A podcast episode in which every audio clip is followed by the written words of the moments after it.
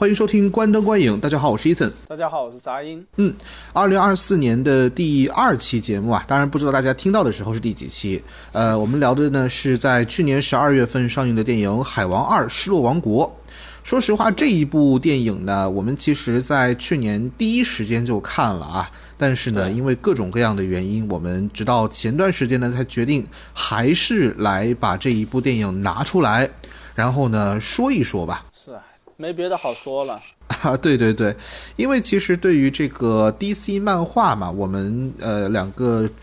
呃我们算是主持人吧，对我们两个主持呢，其实对于这个嗯 IP 都有不同的看法，也有不同的情怀。呃，说实话，其实 DC 真的算是我。截止到现在，唯一一个啊，在电影院从头到尾就是都能追下来的一个 IP，你包括漫威，我都没有在电影院看过，像是钢铁侠，呃，前两部钢铁侠跟无敌浩克，哦，我是从二零一一年开始的，那个时候可能观影观影习惯还不是特别特别普普遍，呃，是的，是的。完了这一部《海王二》呢，说实话，我在第一时间去看，那天也是这个呃上午下了班之后呢，下午赶快买了票，接着呢非常呃毫不意外的出了意外，哎，我在看第一遍的时候睡着了，那个时候我就感觉啊，而且我觉得我睡得特别的嗯，就正正好。正好呢，是电影基本上前半段一直演到了差不多呃二分之一的部分，然后呢开始这个受不了，然后就睡着。接着正好错过的呢是最后的一场大战。嗯，然后呢，接着大战之后我就醒了，接着看这个呃，海王又跟他的弟弟奥姆两个人之间呢有一些交谈，最后呢，海王又说这个亚特兰蒂斯要向全世界的所有国家们这个公布自己身份等等等等，然后呢，电影就很仓促的结束了嘛。当时我其实感觉我就睡得正正好，为什么呢？因为这个就像是 我自己关注 DC 这一个厂牌或者说这个 IP 的感受。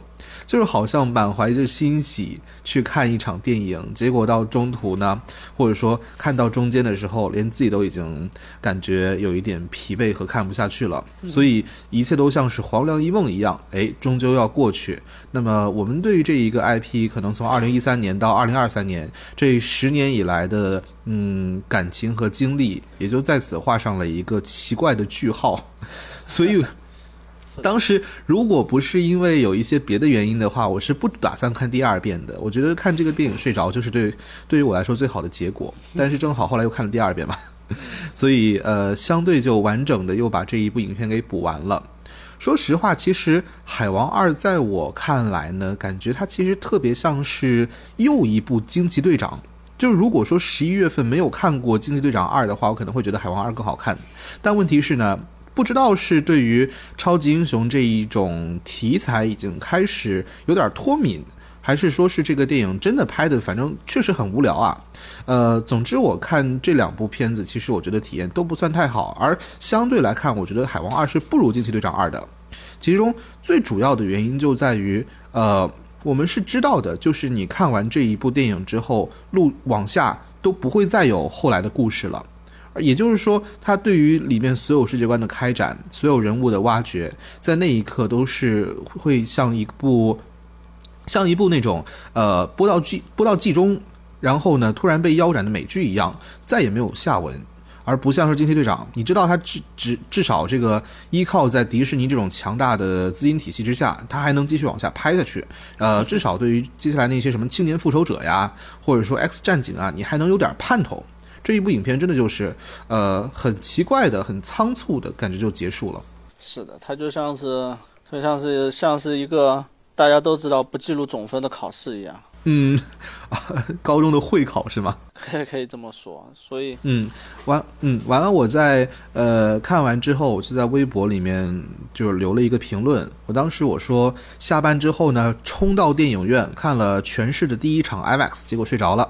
那如果说第一部《海王》就二零一八年的那一部啊，是一部满怀希望的救世主的话。票房也拿到了 DCEU 的最高，能让无人能让人无限期待下面的剧情，而其中就光光是海后梅拉一句，哎呀，你打败了荒原狼，就可以那种台词上的联动啊，让粉丝看到颅内高潮。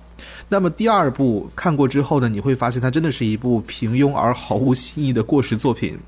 作为续集，没有任何主要的新角色，甚至比前作还少了一个。这里说到的其实就是演员威廉达福，好像是为了去演另外一个什么片子，我都不记得了。然后呢，没有参与《海王二》，而这个角色呢，在台词当中是说他因为瘟疫而去世。呃，在电影当中呢，好人还是好人，坏人又变成了好人，简直就是把隔壁素鸡的编剧请过来，又写了一出家庭大戏。而电影本身就像是老鼠收购了狐狸之后的新变种人一样毫无意义，因为 DCU 完了，然后整个世界线呢也被砍掉了，而他甚至连一个应有的那种仓促结局都没有就被下架。呃，在角色自我介绍的时候，当时我其实是很期待的，特别是电影最后，呃，我期待他在介绍的时候可以说一句啊，我是这个水行侠，我是呃亚特兰蒂斯的国王，然后也是联盟成员，但是呢，连正义联盟这个词儿。好像在电影当中呢，也不允许被提及。呃，对于影迷而言，它只是一个连新角色都没有的第一部的拙劣复刻。而作为漫画粉丝呢，他也没有办法给你提供任何情绪价值。所以看到睡着，一觉醒来结束啊，一切都是一场梦，确实是对这十年故事最好的诠释。我觉得稍微有一点，我因为可能因为我对这个电影感情倾注没那么深哈，我就觉得首先它它是。它让我第一感觉是很很奇怪、很惊讶，因为，嗯，我觉得这部电影首先从成本上来说，投资是不低的，制作周期也不算是那种特别仓促，对吧？也没有什么对，因为赶得上只要是经过了疫情这几年的电影，其实成本和周期都是挺长的，不管是《碟中谍》还是《速食》这些电影。嗯，而且就是这部电影的话，我们可以看到，就是温子仁去跑宣传啊什么的都挺勤的。所以我感觉就不像是一个被遗弃的电影的样子哈。哎，不不不，我觉得他这个琴还是不太一样。他这个琴呢是属于在咱们中国，他确实跑了，好像说北京、上海、广州这些城市，但是其实在北美这部电影基本上零宣传。哦，嗯，因为其实当年第一部在我们内地卖的就特别好嘛。对对对。所以就还想还想到中国捞一笔。对。但是，哎，最后我看了一下票房，其实肯定前作是比不上，但是，呃，电影好像全球票房也就差不多四亿美元左右的样子，本身也不高。相对前作，你看十亿往上肯定是不行的。对。但是我就觉得，就是就制作这部电影的时候，温子仁会受到过多那种干涉，或者说你不能不能怎么样拍，除了你可能说他跟这个。主主宇宙的联动之类的可能会有有所限制，但这个对导演来说可能反而是件好事，因为温子仁在拍第一部的时候也表示他不想就是说过于跟主宇宙联动而而失去了水行侠本身这个故事的这个这个连贯性。那么说在第二部的话，我认为就他没有不是一个受到太多制约的这么一个状态，所以他就拍出了这么这么这么平庸的一部作品。那我我倒不是说是。就是说有多绝望，或者说有多这个哀莫大于心死的感觉哈。但是我确实很惊讶，这到底是怎么回事儿？对，关于这个情况，其实我我能想象到，本身幕后可能也会有各种各样的故事啊。但是从结果上看，我是觉得，就是拍这一部电影，包括杰森·莫玛，包括温子仁，可能他们的心态会不会跟拍《雷神四》的时候，就克里斯·姆斯沃斯 他们有点像？而且，甚至我觉得这部电影有点不如《雷神四》的，就在于说，在影片当中啊，至少这个杰森·莫玛的海王，他连健身都没有，就是像第一部一样做到。因为，呃，聊这一部电影之前，我其实就在昨天，我去又倒了一遍。首先是《正义联盟》导剪版里面杰森·莫玛的戏份，然后除此之外，还有第一部里面的那个海王的戏份，当中就明显你看到。真的就基本上在前期，海王就是靠脱，每一次下水都要把上衣给脱掉，然后露出身身上的纹身和肌肉。但是你会发现，《海王二》这一部电影当中啊，我感觉他整个人的身材有点像是当时在拍《速激》那个时候的样子，就是胡子遮住了双下巴，他甚至都没有就是上半身啊裸露上半身的镜头，反而这一次就露肉的部分交给帕特里克威尔森在做。对。这次他确实很少很少就光膀子。对啊，我记得以前好像看到一个采访里面他也说，就是很遗憾说《海王二》这部电影没有好好健身，所以这个里面呃，这个电影里面其实身材大部分可能一方面是他确实这个人壮，另一方面就是靠紧身衣塑形带来的。嗯，对。但是我觉得这个倒只是一个小小的细节哈，毕竟毕竟这个电影它主要问题，我觉得倒不是出在这上面，这可能像你说的，可能是一个这电影的这个混乱的一个缩影。但我还是觉得，哎，这毕竟还只是一个小小的缩影，这个还有更多的问题值得这个探讨哈。是的，那我是觉得，就是这个电影它最让我失望的就是这个电影好像。看完之后，实在是没有什么值得回忆的东西。它不管是从文戏还是从动作戏上来说，它都让人觉得就是有一种走过场式的流水感，没有什么特别，就是像第一部那么。那么有想象力的创作是的，而其实关于这一点，我觉得很大程度上，首先是文戏部分啊，就是这一部《海王》其实相对于当时第一部而言呢，有一个很大的变化，就在于第二部《海王》其实是没有以任何漫画故事为蓝本去创作的，像是第一部讲的这个呃关于海王这一个王位的争夺，其实相对就近的漫画就可以找到之前的那个《正义联盟：亚特兰蒂斯王座》。哎，讲的就是有正义联盟参与的情况下的海王一的故事。嗯，只不过呢，第一部电影当中给整段情节做了很多的呃删减，然后把剧情是聚焦在水行侠这个角色身上。嗯，但是第二部呢，其实呃。在一些创作访谈里面，好像有说过，说这个情节主要是以黄金时代的海王故事为基本，但是并没有一个明确的蓝本或者说是原作去创作。其实我一直觉得这个情况是很多，特别是超英漫改电影的一大创作误区。因为我印象里面其实有很多的超英电影，其实问题都出在这里，包括。之前，呃，扎克施奈德的蝙蝠侠对超人，因为它基本上也是一个原创剧情。哦，嗯，因为我不知道是什么原因，在脱离了那一种漫画的基底之下，然后让电影的呃创作者去以这个故事为蓝本，自由的创作角色的时候，总是会显得感觉有一些跟漫画当中原有的那一些像宝藏一样的素材库啊，显得有一些脱节。因为本身海王这一个角色其实相对是比较特殊的，我确实很难理解。呃，这个角色呢，他其实很早，好像上世纪六十年代、七十年代就已经加入了那种美国正义会社这样的组织，然后一直都是像是 DC 的头部的一些超级英雄呃组合里面的成员之一。但是本身这个角色呢，确实他没有什么人气。对，然后呢？故事也是比较平平的，你甚至不太能理解为什么说在正联里面会有这样角色出场，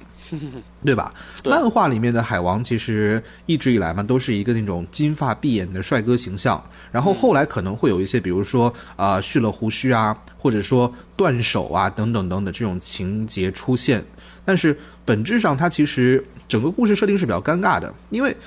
关于水行侠的故事，自然而然它得发生在跟水有关的地方，但是跟水有关的地方呢，本身人又是比较少的，所以在创作难度上就不如可能像是塑造一个像是什么歌坛呐，或者说是大都会，呃，这么有有现实依据，它更需要呃创作者去拿出各种各样的想象力去做。而第一部海王，其实我觉得做的确实是呃不错的，不管是呃。亚特兰蒂斯一些小的场景里面，比如说一艘破船开会，然后里面那种呃，就是有点海盗一样的感觉，嗯，又或者是走到城市里面各种各样壮丽的景观，但是这些东西我觉得在第二部的设计里面就显得没有那么有新意。然后继续说回这个在没有呃。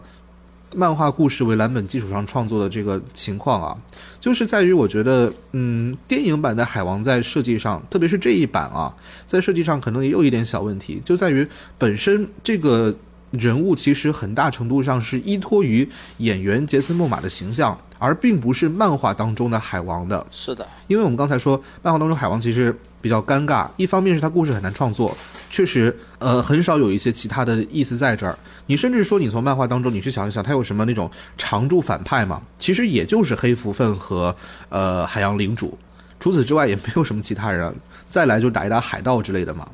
它不像是其他的英雄有那么多，比如说蜘蛛侠啊，有有超级超级多的反派可以打，有超级超级多的故事可以挖掘。可能也是因为这个作品比较少的原因吧。嗯，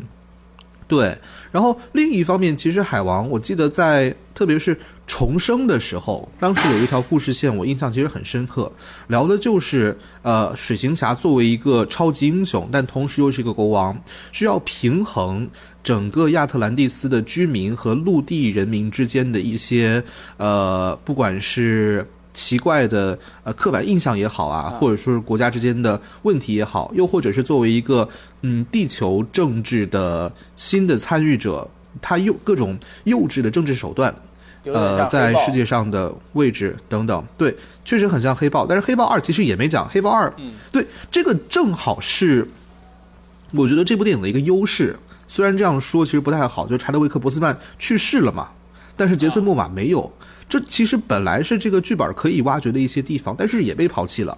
而且你发现没有啊？就是这一部电影里面，真的，呃，水行侠的整个设计越来越像是杰森·莫玛，就是他在生活当中的本人，而不像是甚至最开始我们在正联里面看到的那种海王形象。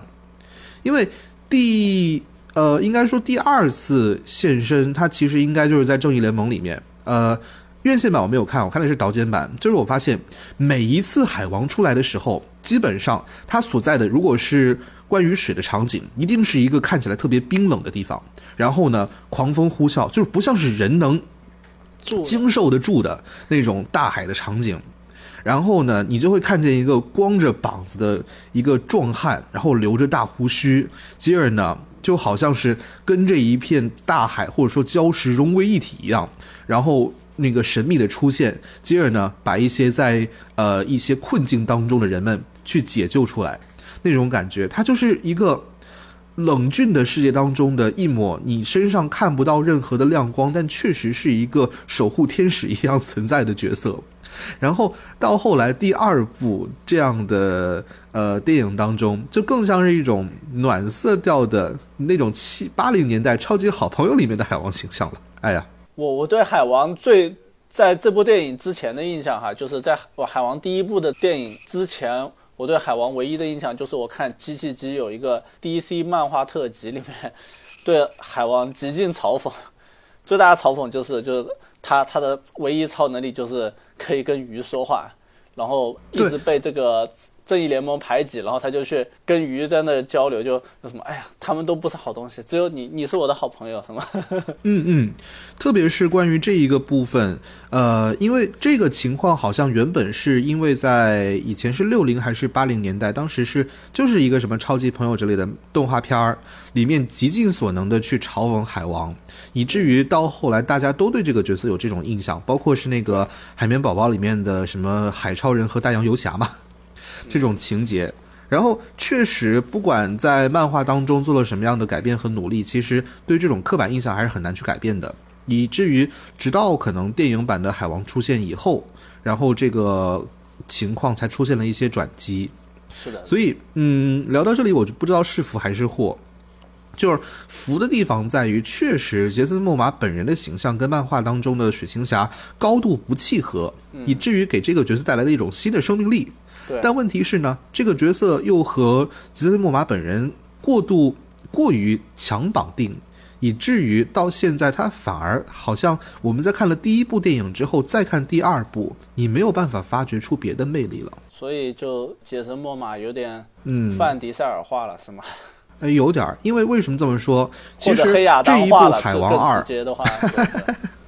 是是是，其实这一部《海王二》啊，在二零一八年第一部电影上映之前啊，这个是维基百科上写的啊，在第一部上映之前，当时演员杰森·莫玛就有想法说要去筹备一部续集，而第二部其实他也是一个主要的发起人之一，嗯，包括第二部里面的一些关于什么这个环境保护之类的主题，其实也都是他提出来的。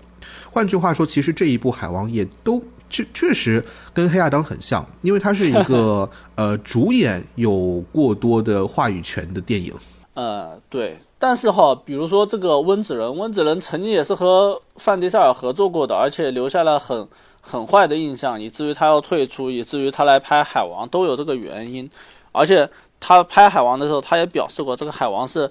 他能够全权的就去把控这个电影的这么一个情况。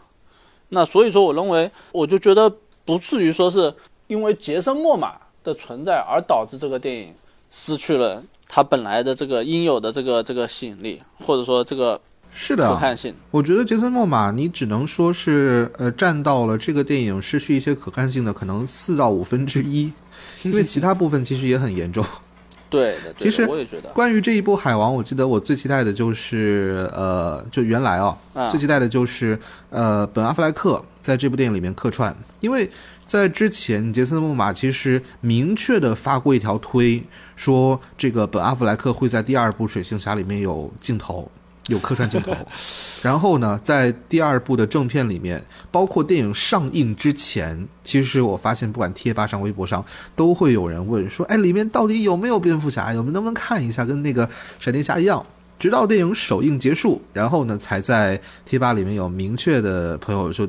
说出来说：“放弃吧，里面连一个蝙蝠侠的剪影都没有。”呃，我觉得一方面其实也是证明，就是这一部电影真的是在 DC 各种各样混乱的操作之下，其实可以想象得到，它除了蝙蝠侠这一点之外，应该还改了很多部分，而特别是电影女主角，就是呃安博希尔德演的这个梅拉的形象啊，不，梅拉的剧情，嗯，对，因为第一部嘛，本身她其实是女主角，包括在正脸里面的亮相也特别惊艳，但是因为跟她前夫的呃。官司，所以以至于到现在，在第二部里面，她就成了一个那种很边缘的角色。是的，这个倒确实是，我觉得可能导致了影片就是有比较大偏差的一个很重要的原因。但是说句实话，我也想不起，就我看现在的版本，我也不太能想象这个这个角色在电影里面会是怎么样一个原本哈，就是本意是一个怎么样的存在。我比较还还不能有一个很具象化的想象。嗯。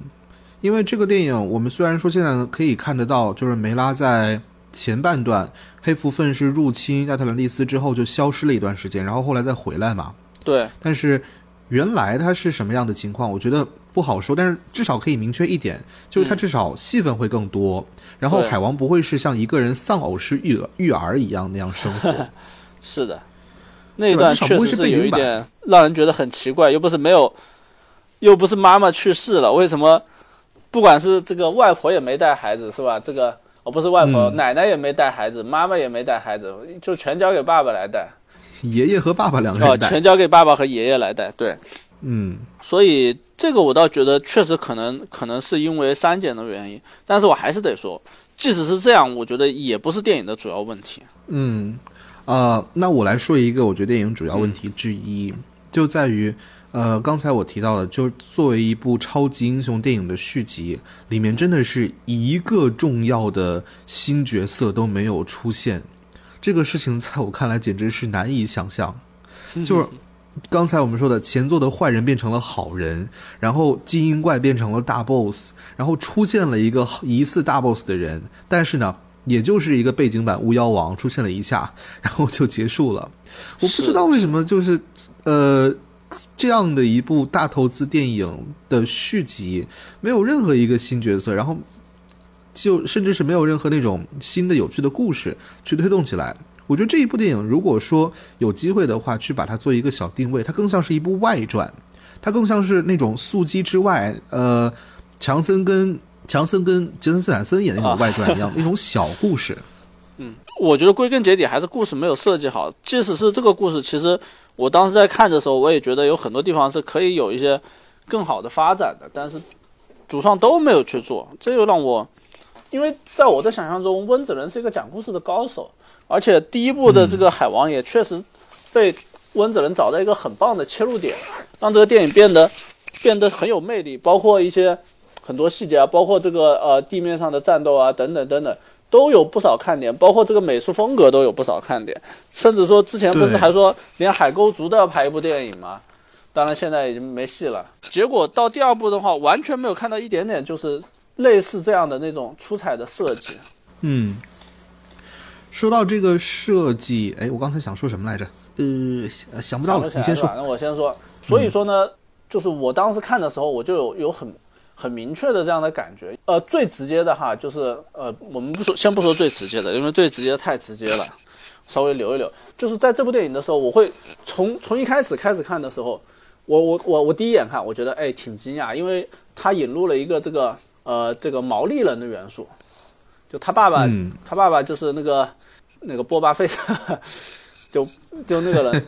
然后他他是就相当于是一个呃类似于新西兰的毛利人啊，或者说萨摩亚人之类的那种那种就是呃少数民族式的那种那种文化在里面。然后他也也确实还里面有一些类似的动作，还还说了一句是西班牙语吧，还是哪里语？就打架的时候经常说一些奇怪的像咒语一样的话。没有，他他是不是他弟弟说 Don't call me brother，然后他说 Hamalido。这这个很像西班牙语吧？我具体我不了解哈，应该是某个外语里面兄弟的称呼之类的。也就是说，这部电影里面它是有有一个就是文化的基础的。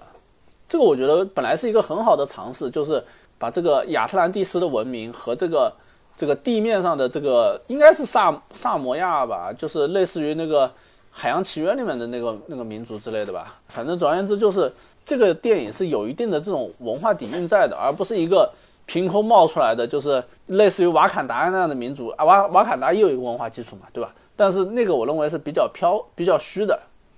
那所以说，就是我看到那儿的时候，我觉得，哎哎，这个电影这个切入点不错哈，这个而且有孩子了，有孩子的话戏是很好讲的。但是我后来发现，就是这几处后面都几乎没有没有任何的体现，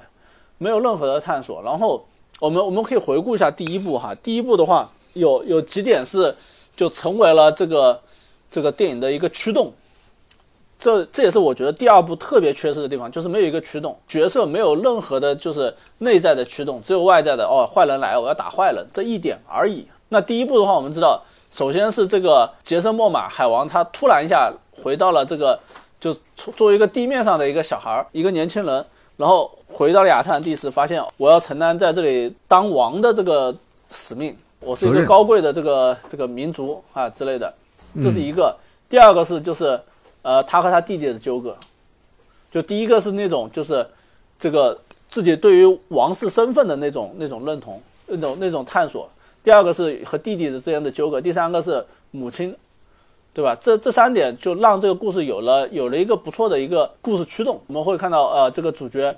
怎么样，他去慢慢的通过探索，通过自我的成长，然后最后在某一个瞬间。他的成长达到了一定的高度，他能和这个很怪的一只大螃蟹，不是螃蟹，大龙虾对话，然后大龙虾叫克拉肯，对，然后又或者说他在这个在最危难的时刻被他母亲给救了，这些都让这个故事有了那种起伏和和让人兴奋的点，但这些到第二部都失去了，不像是一个像温子仁这样优秀的能够讲故事的人所。表现出来的水平是的，是的。他的第一部讲的是一个，我觉得就像是那个词儿“大洋游侠”，一个在呃呃大海和陆地当中游荡的一个那种浪客，然后有一天意识到自己的责任重大，最终决定去承担起他的故事。这个其实也是侧面印证这个角色确实是一个英雄的设定。对，到第二部的话，就完全变成了这个杰森·莫玛在耍宝，就是哦，我我大大咧咧，我怎么样？显得好像这个这有一种那个魂不吝的那种气质，但是从头到尾都是这样，并没有什么成长和探索，而反而是他那个弟弟，本来第一部里面这个弟弟嘛，虽然说有诸多缺点，但是弟弟也有也有很多优点，而且有他独特的魅力，这个有点类似于洛基和雷神哈，但是到第二部的时候，这个弟弟又变得特别特别平板了，到最后他也没有一个什么。就是某一瞬间会发现啊，哦，我相信弟弟相信错了，我是不是不该这么相信他，或者怎么样的事的这种变化？他弟弟居然从头到尾就这么忠诚，然后包括他和母亲的关系就更别说了，母亲就完全没有变化。然后本来我觉得第二第二部里面父亲是可以做一些文章的，因为他和这个反派，我还得吐槽一下，就这个反派的名字实在是一点气势都没有。他叫他叫什么什么凯恩来着？大卫凯恩。对，大卫凯恩这个名字听起来就不像是一个有有邪气的反派的名字。哎呀，你要叫他黑福分了。对，黑蝠凤稍微好听一点，但是影片里面很少叫他黑福分，经常都叫他凯恩或者什么大卫凯恩之类的。这大卫凯恩听起来不像是一个反派的名字，听起来更像是正派的名字。说句实话，然后 总而言之就是黑福分和海王最大的矛盾就在于海王杀死了黑福分的父亲。那第二部里面，那海王也有一个父亲，是不是这个父亲会成为两个人的一个很很大的斗争焦点？然后当时那个黑蝠凤后半段的时候，他去抢抢这个孩子，我当时一想，哎呀，哎呀，他爸估计要死了，可是居然那样都没死，那样都没死，也导致了影片就完全没有情感的驱动了。本来如果说这个父亲在那个时候死掉了，就配合一点死掉了，不要去整这些没用的，去去整什么，又去给他治治治，又治好了，让他死掉了，这本来可以成为就是海王。内心转变，或者说不管是崩溃还是爆发的一个很重要的一个一个一个转折点的，嗯，那这些也没有把握住，所以就导致这个故事变得非常非常的空洞，非常非常敷衍。这就很像某些漫威电影，就是可能它不是一部很重要的就是主线电影，就导致这部电影里面他必须得十分小心，不能让任何人死掉，因为死掉的话，可能漫威别的宇宙里面的故事就没办法讲了，就导致这种情况。看到从头到尾一个重要角色都没死，然后什么事情发生了吗？好像什么大事也没发生，就这么结束了。嗯，对，因为其实，在漫画原作里面死的是海王的儿子，就要更黑暗一些。嗯，但是可能电影考虑到本身 PG 十三的分级和电影受众，因为第一部就拍的很卡通嘛。嗯，但确实就是一部电影里面，甚至都不像第一部死了个黑福粪，呃，死了一个黑福粪的爸爸。第二部里面真的是 没有什么人牺牲。对啊，呃，也挺难以置信的。对，而且毕毕竟你都不需要那个什么了，不需要跟主宇宙有什么瓜葛了。第二是温子仁本身就是一个拍恐怖片起家的导演，死人对他来说是家常便饭呀。对他，我我我，所以我真的很纳闷，他居然这都没让他爸死掉。嗯，刚才其实我想到一个点，就在于。我其实看第一部的时候是有一个感受的，就是感觉这个糙大汉确实，虽然说他有能力拿下这个嗯王座，但是他不像是一个适合当国王的人。就我觉得从第一部里面的设就角色设定来看哈，虽然说呃这个海洋领主奥姆他是一个战争狂人，然后想要去发动跟地面的战争，但他确实是一个不论从手段上或者说从气质上。都像是一个那种领导人一样的角色，至少更像是一个可能在他手下，对，在他手下干活会显得至少让我觉得更安心一些，就这个公司不会垮。而 如果突然有一天，哎，上来一个这个海王这种看起来邋里邋遢，然后呢，以前也不太关心我们这些事儿，现在呢，这个临危受命这么一个人，他确实，我觉得。他其实怎么稳住这个角色，或者说让亚特兰蒂斯的人民信那个能够信服他，本来可以是第二部的一个很重要的切入点。但是，我觉得不知道是这一个角色哈，从正联以来的各种各样定位的变化，还是说其他的原因，就是让人越来越觉得不靠谱了。第二部完全没有打消我第一部看完之后的那些顾虑等等，反而是让它加深了。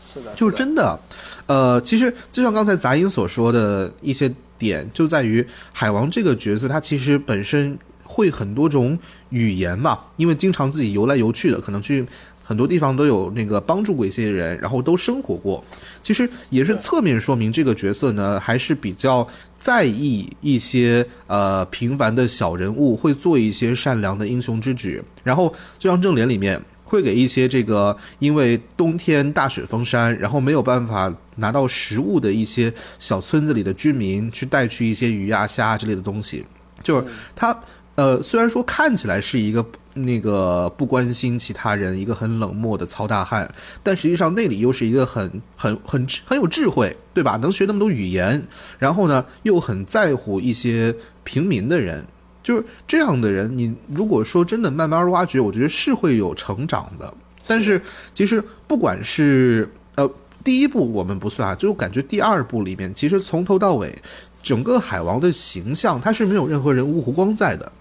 我觉得同样对比跟他很像的角色就是雷神嘛。你看雷神第一部里面的那个雷神就是有一个想法说，哎，过段时间可能等我爸退休之后，我就要继承这个阿斯加德的。呃，整个王国我就要成为国王了。但是整个其实雷神一里面，雷神都是一个不适合当国王的人，是直到可能到呃第二部的最后，甚至到第三部，你才会觉得他这个真正成长起来了，然后至少能稳下来，可以做一些事情了。但是你看，在第二部里面，海王这个角色反而变得越来越糊里糊涂的，越来越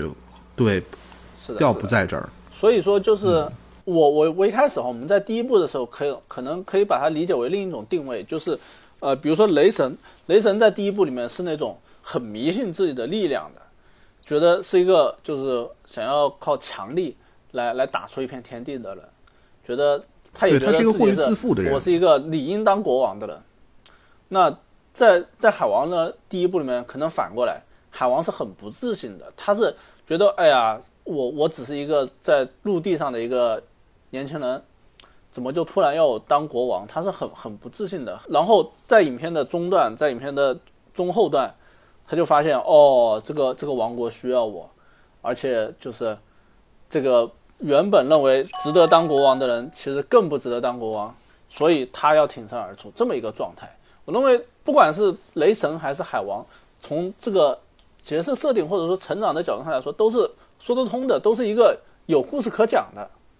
那但问题是，就是就像你说的，到第二部的时候，海王并没有那种不说成长吧，连第一部的那种敏感都没有了，他变成一个非常平板的，然后但是又好像在在想象中好像很有魅力的。这么一个形象，就就他的想象中很有魅力哈，这就特别像这个这个树基里边的这个 Dom 一样，他自以为自己很有魅力，自以为自己自己那副那副形象很很讨喜，嗯，然后包括就是呃克里斯海斯沃海海姆斯沃斯，他在雷神三之后演过很多这种就是这类这种嬉皮笑脸，然后不是很着调的，有点有点憨，有点那个。有点呆萌的那种角色，不管是这个黑衣人呐，还是这个捉鬼敢死队里面的客串啊，等等，他都是这么一个感觉。我认为这个就有点嗯人设当先了，就他他只有一个人设，只有一个形象，但是并没有更深的这种这种角色的这个更深的思考，或者说更深的那种探索，这也导致了第二部这个这个电影它没有，不管是从故事上角色角色没有探索。而且从这个设定上，角色也没有更多的层次。嗯，是的，所以，哎呀，呃，我觉得正好又又回到一开始说的，说觉得《海王二》这部电影确实它没有什么必要拍出来的话，角色没有往下。续写，我不知道是创作的时候没有续写的动力，还是说最后他们觉得确实这个角色就这个样吧，好像也没有什么可以挖掘的地方，嗯，以至于最后我看到的这一部电影不是没有的挖哈，我觉得他们自己没有去没有去思考，就像我说的，那比如说最简单的，他和这个黑蝠鲼其实是其实有一些共同点的，或者说有一些这个冲突点的，其实这个电影完全可以围绕海王的。父亲和儿子这两个角色来展开，因为黑蝠粪本身就失去了父亲嘛，对他来说，对海王最大的报复，要么是让你也失去父亲，要么就是让你让你这个父亲当的不称职，这两点都是能够对海王产生很大很大打击的。那如果说你作为一个这这类电影，你肯定是要你指望这个故事平铺直叙就能吸引观众是不现实的，除非说你的动作戏特别精彩，像第一部一样，动作戏是吧，很很出彩，有很多可看的地方。当然，第一部的话也有问题啊，就后面那个大战反而是更加更加混乱啊，没看头了。反而是前面那些，比如说在地面上魅拉那种战斗戏啊之类的，还更有看头一些。所以说到第二部的话，如果说你不把这个情感、不把这个这个危险、把这个矛盾升级，反而还更平淡了，就导致了就是第二部不好看。那你本来应该应该去往这方面发展的，不管是和黑蝠粪之间的这个这个矛盾，还是说。包括他，就像你说的，他在王室中的那种复杂的博弈，他可能会有一种无力感。那可能这个这个方面可能是更让他觉得，哎呀，我我想念我弟弟了的一个原因。因为哦，我如果我弟弟在的话，我弟弟一定能够把这种这种政治斗争玩得很很溜，很很有效果，很有成效，能够去去在妥协和坚持之间找到一个更好的平衡点。又或者说，他对弟弟的那种那种复杂的情感。他比如说能不能有一个类似于类似于雷神里面洛基的一样的感觉，就是全世界都不信任我弟弟，唯独我信任我弟弟，然后最后我得到了回报的那种感觉，而不是这个弟弟这个弟弟好像一放出来就变了一个人一样，成为了哥哥的这个忠实的这个跟班儿，所以这些其实都是可以探索的。那就算是魅拉这个角色不存在了，还有母亲在呢。母亲在第一部里面就是他和弟弟之间的粘合剂。那第二部的话，能不能再突出这个作用，或者说？包括这个黑蝠鲼，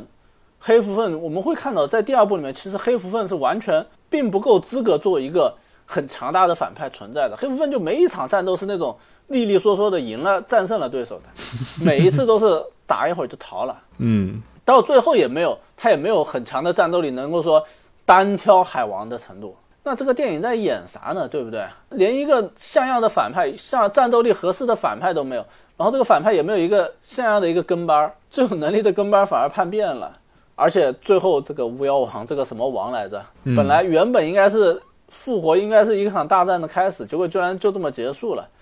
整个电影它我感觉有一些反情绪，就是观众觉得哎呀这里要来好事儿了，要要来惊喜了，情绪正正正在高涨的时候，他就戛然而止了。这部电影实在是就是值得挑错的地方太多，而且我认为有一点反反创作逻辑了。对对啊，因为主要第一部不是这样的，第一部是当时是那个海洋领主跟那一些呃甲壳族的人先打，然后打到一半儿，这个时候海王又带着那个大海怪跟海沟族加入进来，对啊，然后再是一个那种就就。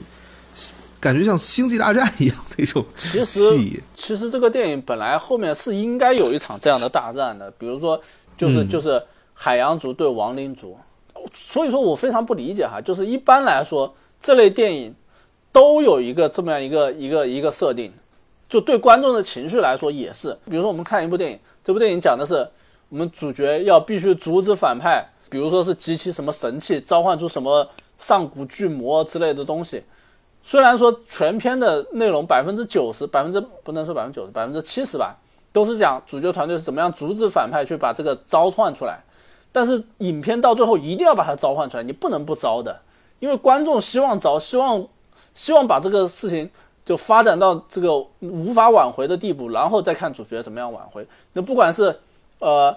黑亚当，黑亚当也招出来了，对吧？是黑亚当吗？我想想，好像是，对黑亚当也对黑亚当最后把那个大恶魔给叫出来了嘛？对。然后，呃，比如说这个，呃，银河护卫队第一部，他也影片最后也必须得让毁灭者罗南来拿拿到这个宇宙宇宙魔球。当然，那个那个球，那个后面是一个喜剧的方式来来处理掉了，这个并不是完全的这个可以类比哈。反正总而言之，就这类电影，你一定要让最好说的就是灭霸最后集齐宝石嘛。对，集齐宝石那个对，是一个很很明确的例子。然后包括灭霸第二部。第二次集齐宝石都是一样的，然后到了那个时候，就矛盾到了极其庞大、极其难以挽回的时候，然后我们再期待主角以一个相对合情合理的方式来解决了，然后多半这种时候是需要一个重要人物，甚至是主角本身的牺牲才够的，那这样这个电影才才到位。那所以说，这个电影我们就会看到它完全没有没有这样这样的时刻，或者说。或者说到了那样的时刻，反而没有给大家一个让大家满意、让大家心情能够提到高潮，然后再舒缓下来的那种那种完结，不太理解。嗯，而且其实我觉得第二部如果说有机会的话，它其实应该做一个 类似那种美队三内战一样的剧情，因为本身这个啊。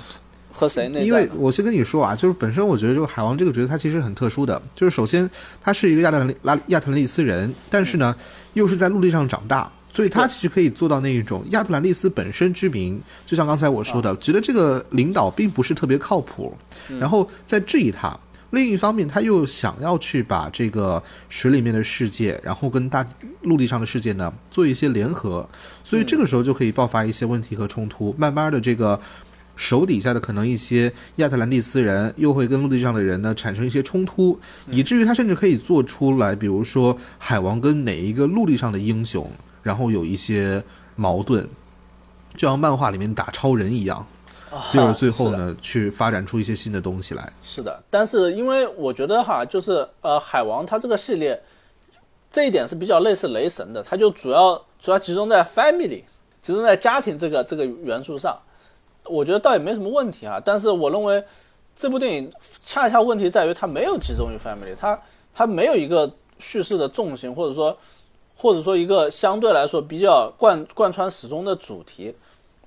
所以才才这么空。我我觉得倒不是说。就说呃，一定要把这个故事扩展到一个过于这个宏大的层面，仅仅是这个沙翁句式的这种这个兄弟情，或者说父子父子情，或者说两对失去了父亲的这个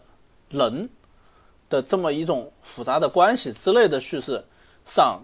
就可以把这个故事讲的够打动人了。嗯。总之很遗憾，就这一部电影，至少在剧本上，它是肯定是不能打动人的了。它就是一个普通的串联起各种各样动作戏，或者说各种各样的场景的一个剧情。我觉得它很像游戏，我不知道你有没有这样的感觉。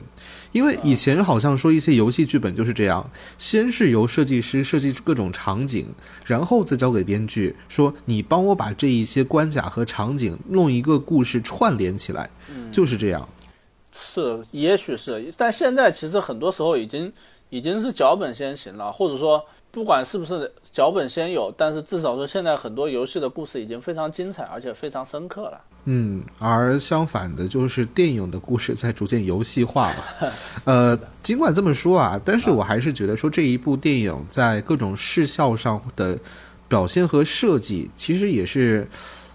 挺有挺多即视感的哈，咱们就不说那个啊水下的这个海盗城市里面那个贾巴大王怎么怎么样，嗯，就单单比如说，我觉得电影里面最有趣的设计，可能就是那个啊古代亚特兰蒂斯城市那种机器章鱼，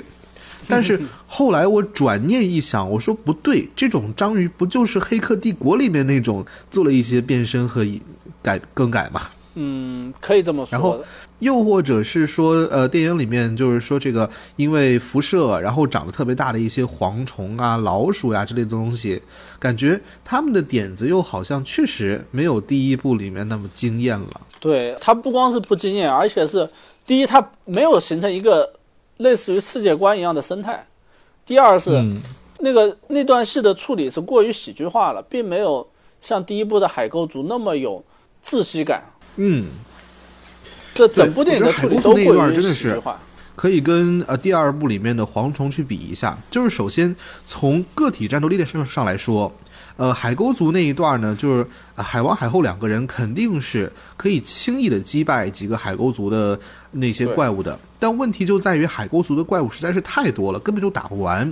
他有一种那个 jump scare 的那种恐惧感。是的，是的。再加上当时那种暴风骤雨，然后一个小破船那种场景，对的，它包括那个黑暗中的一个小小的火光那种视觉设定，都让这个整体的这个是玩一个气氛，而不光是玩一个什么战斗力啊之类的这种东西。对，而第二部里面的这一波啃老鼠的蝗虫，当时我最大的感觉就是，你说你你们两兄弟就是不跑，好像在对。在那个森林里面，也可以把这一帮蝗虫给打到七荤八素啊！你们两个都算是要拯救世界的了，那，结果连连几只这个大蝗虫都解决不了，也说不过去。嗯，感觉他们就是为了去呃，在最后去引导出那个什么智者造桥，愚者筑墙之类那种场景来。哎，这个其实也很刻意了。那那个镜头一看就是肯定是要拿那拿来当当桥的，但是。那个场景刻意到就是我们会看到主角只是轻轻撞了那么一下，整个雕塑的底座就能散架，但是他这么重重的倒下来，他又却又不会断，这逻辑上其实是说不通的。当然这只是很无聊的细节哈。对，而而那一段其实我觉得我再补充一下，可以拿之前二零一八年的战神的游戏去做对比，就是那个里面奎托斯要把一个大的那种石头给。倒下是怎么做的呢？就是先从一个角开始，用他的拳头生生把这个就是大石头给凿开一片这种空的地方来，然后再把那个石头给放倒。就这个至少是比较讲逻辑的。嗯，对。当然，这个另外一个思路我们也不好过多的去弄去去拷问他哈。但是我觉得就是这一段最大的不足，其实是在于他没有一个。没有形成一个就是像第一部一样的那种一个过程吧。因为呃，第一部的话，首先它确实很惊艳，第二的话，它代表了一个影片中很很有存在感的这么一个一个世界，因为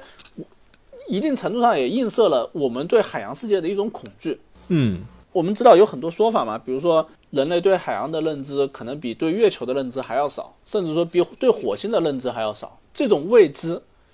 导演就通过这个海沟族的这个这种神秘感来投射给我们了。然后我们也觉得，哎，一方面很合理，另外一方面又确实很猎奇。第二部的话，这个什么大虫子、大动物啊什么的，很多影片都玩过了。这这一次也没有玩出什么新意。第一，没有玩出什么新意。当然有一些有些趣味性哈，虽然说不算很有新意。比如说什么，呃，这个看到一个很危险的动物，结果这个很危险的动物被被一个更危险的大动物给给给消灭了。这个《阿凡达》第一部就是这样的，对吧？《阿凡达》第一部，这个主角一开始看到了这个阿凡达的犀牛，结果阿凡达犀牛被阿凡达的老虎吓跑了之类的，嗯，之类的。包括这个呃，金刚骷髅岛也玩过，所以并不新奇，并没有什么特别大的惊喜。然后呢，嗯，我本来是期待就是呃，就是就是温子仁他有独特的这个恶趣味啊，这个审美的趣味性在里面。那它本来可以玩的更花一点，比如说变异的动物之类的那种，就动物和动物一方面变异，另外一方面又结合在一起的一种一种很病态的存在啊之类的那种视觉上会更加更加有趣一些的东西，可惜都没有存在，所以就比较可惜。而且包括这个所谓的这个这个大蝗虫，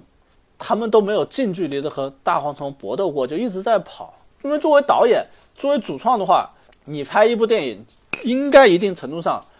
就是在满足观众的那种期待。当然，我我们有时候就是导演满足期待的方式，必须得拐弯抹角的满足。比如说，哦，观众期待这个好人战胜坏人，那导演不可能第一时间就让好人战胜坏人，那肯定得先让好人被坏人重重的击败，然后好人再怎么样费尽千辛万苦，最终再击败坏人。那这个是确实。但是像这种动作场景的设计，作为导演应该知道。观众会期待主角陷入更大的危机，遇到遇到更危险的场景，然后主角通过通过某些方式，是吧？然后然后把自己解救出来，可能一方面展现想象力，一方面展现视觉上的奇观，又或者说展现一些趣味性的那种阴差阳错的桥段都可以。但是你得有一个主角陷入危机，主角和和这个动物搏斗啊之类那种桥段的设计在里边吧。是的，特别是回顾第一段海沟族的那些情节，我印象很深刻，就是里面有一个是一个角色先掷出一把鱼枪，然后戳到一个海沟族，就把它戳飞，然后呢又把那个鱼枪给拉回来，接着打到第二个海沟族，接着整个那个两个。海沟族像重物一样，又牵着绳索，然后围绕着那个小船又转圈圈，去击中其他的海沟族。就是这些设计，第一部的时候是有的，嗯，只不过第二部，我觉得不知道是设计上犯了一个小问题还是什么，就在于海王这个角色是这样的，他的超能力其实是比较有限的。一方面，他有那种所谓超级力量；另一方面，可以在水里边儿快速的游泳，还可以和然后再有就是第三个，就是 对控制。哎呀，他不叫和鱼说话，就漫画里面解释是说，用一些类似那个原力一样的心灵感应，然后强迫这些海洋生物去服从自己。电影里面已经应该算改了，改成了可以和鱼说话了。也不是说话，他不是那个叫什么黑袍纠察队里面那个真的说话。他就真的是那种心灵心灵控制，嗯嗯，总之无所谓啊，就在于我觉得就是那一段，但是呢，如果说把这所有的设计给放在陆地上来，你就会发现海王三个超能力就在陆地上只剩下一个，就是超级力量，所以 本身各种各样的呃情节和动作就不如水里边的有趣、有花活、好看。然后另一方面再加上你刚才说就只有跑，我刚才其实想了一下，在呃。在在在正义联盟里面，当时看那个荒原狼去亚特兰蒂斯抢母盒的时候，它其实也有一些不同的设计。就比如说一开始荒原狼占占上风，然后呢先是屠戮这个亚特兰蒂斯军队，接着呢又是梅拉出手，然后梅拉出手第一下就是呃，先把这个荒原狼身边的水给抽干，让他摔在一个桥上，然后又突然一下把那个空间里的水给放下去，就先用先用水去砸荒原狼，然后呢，在又被荒原狼反制之后，又开始想要从他的身体里面去把那些水给吸出来，就是有各种各样关于水的嗯设计。然后接下来又是那个梅拉布迪，接着再是这个海王出手，然后呢又跟荒原狼各各战胜对方一回合啊。那这个的话，可能更接近是更接近是他和黑蝠粪的战斗，因为他黑蝠粪也战斗过几次嘛。第一次算是在海里吧，第一次算是在海里，黑蝠粪去闯这个亚特兰蒂斯比较短。然后第二段是他们在这个这个岛上，岛上对，呃对，和黑蝠粪的战斗那一段呢。呃，主要其实不是和黑蝠混战斗，而是和一个那个章鱼机器人。嗯，那一段相对来说算是有一些内容的设计，因为但是呢，嗯，就像你说的，因为这个海王能力比较单调，所以那段战斗基本上还只是就是打来打去而已，并没有太多的看点。然后本来第三段他们在那个冰封的那个那个那个世界里面的战斗，本来应该是影片的最高潮。但是可惜，不管是从这个场景复杂性来说，还是说从这个动作设计上来说，都没有太多可看的内容。所以最后那场战斗和中间那场在那个岛上的战斗其实是很雷同的，都没有太多太多新意，或者说它的设计还仅限于那种打招式的设计，而不是说那种复杂情况下那种变化，比如说呃不同的空间的变化，或者说。主角受到了某些特殊的限制之类的那种变化都很少，所以比较单调，反而更像是武打的。是的，是的。所以这样想一想，确实感觉《海王二》这部电影吧，呃，真的它是整个 DCEU 的最后一部电影，就很很很无聊的结束了。哎，说实话，就是去年哈这一年当中，我觉得看的超英电影还挺多的，像有呃《蚁人三》，有《黑豹二》，有《惊奇队长二》，然后呢又有像是什么《雷霆沙赞二》，有《蓝甲虫》，有《闪电侠》，有《海王二》。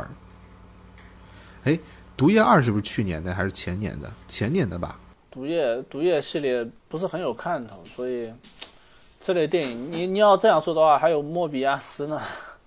哎呦，哎呀，哎呀，莫比亚斯也是，所以就是觉得，嗯，去年其实你可以算得上是一个超英大年，但是感觉不管是 MCU 还是 DCU，两边都没有拿出真正可以说让人叫好的叫座的作品。当然，这个也跟呃好莱坞现在全球的影响力也有关啊。但是确实是从质量上来看不咋地。对，从质量上来看，他们都没有拿出够好看的作品，也确实是蛮稀奇的。呃，唯独我觉得《银银护三》还算这个擦枪对对对，还有《银护三》，嗯。但其他这些实在是，我们我们现在回顾一下，其实归根结底就一点，就是《银护三》它有一个相对强强烈的这个情感冲击，其他的都都是很就是很走过场。这一点，这一点算是好莱坞电影的一个一个通病了。嗯，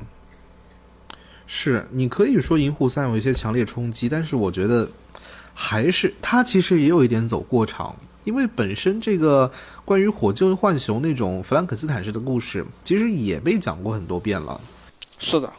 这确实，我至今特别不理解为什么说第第三部的中心要从星爵变成呃火箭。哦，那我倒是觉得还没什么。我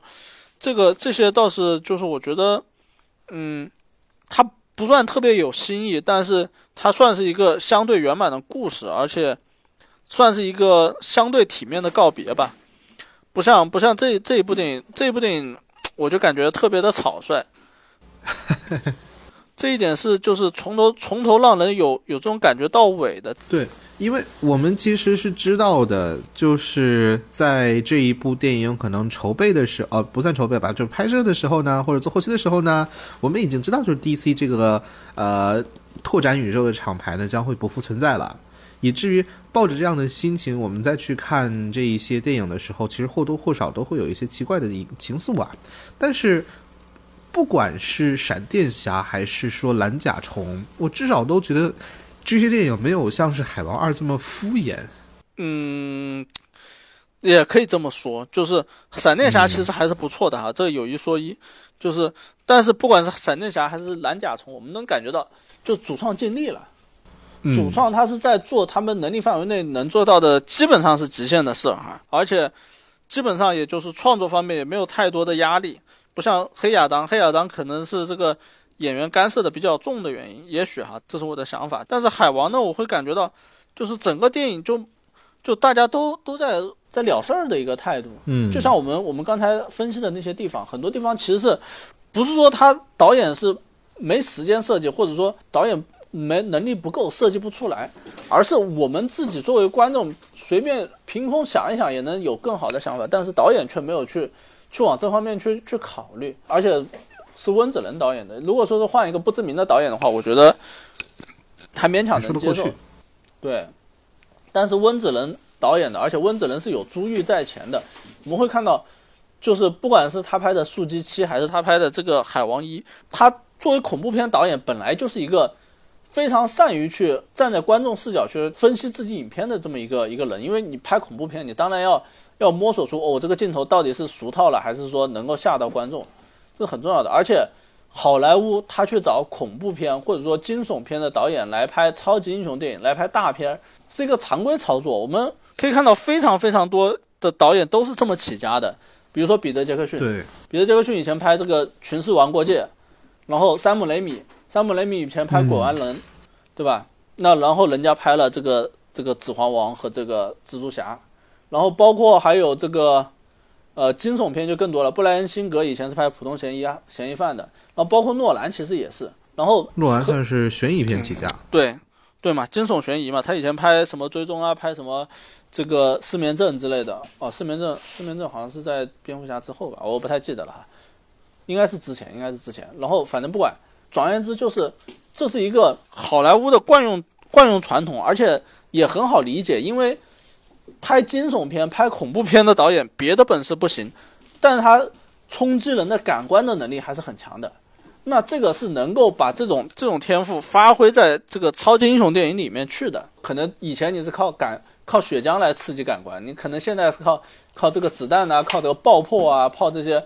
这个激光激光镭射枪啊之类的来。来刺激感官，思路是有有相通的地方，而所以也有很多成功的案例。那么说温子仁他可以说成功了两次，而且我们会看看到《速激七》和这个和这个《海王二》《海王》第一部都是有一些就是能够感觉到啊，这个这个导演是有设计，而且是有带着想法来的。比如说《速激速激七》，它最精彩的一幕就是那个汽车飞过大楼，它就。找回了我一直在说的，就是速激里面，我认为很大程度上到后面几部都开始缺失的，就是对汽车的那种崇拜，就是真的大家会觉得哇，这个车好棒，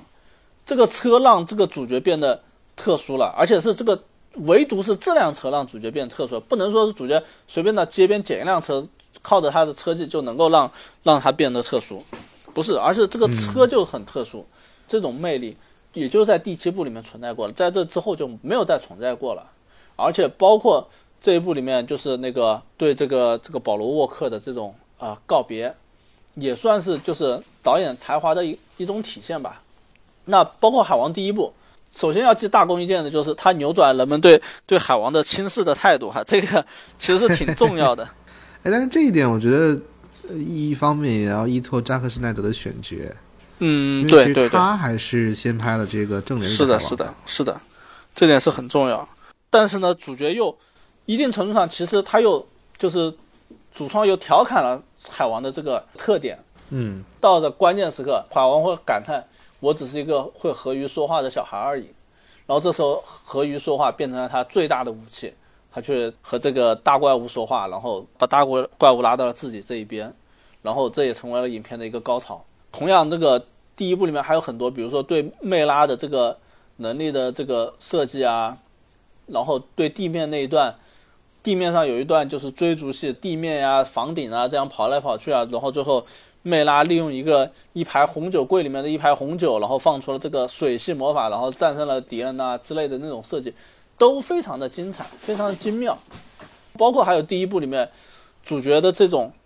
和弟弟的这种这种复杂的情绪，这种既斗争然后又有友谊的这么一个关系，在第二部都不复存在了。然后本来第二部的话，我我的设想是，可能在某一个时刻，弟弟又要又要去叛变，比如说哈，就是拿着那个那个棒子，那个那个那个黑蝠粪的那个鱼叉的时候，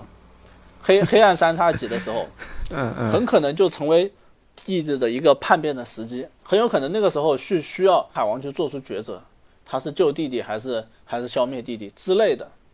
然后，当然，弟弟也有他的、他的、他的思想，比如说，他会觉得这个武器在黑蝠粪的手里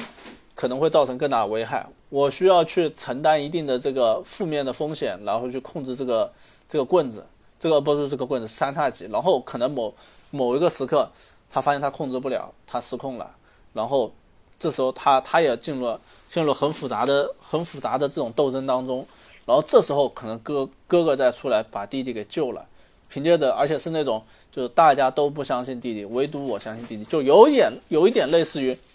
美国队长第三部里面，他美国队长对这个冬兵的这个态度，嗯，或者说第二部，第二部也是也是有个类似的情况，当然可能主要戏份还是在黑蝠粪上，然后这也就是说这种矛盾到最后要一个什么结果呢？就是海王他作为这个七海之王，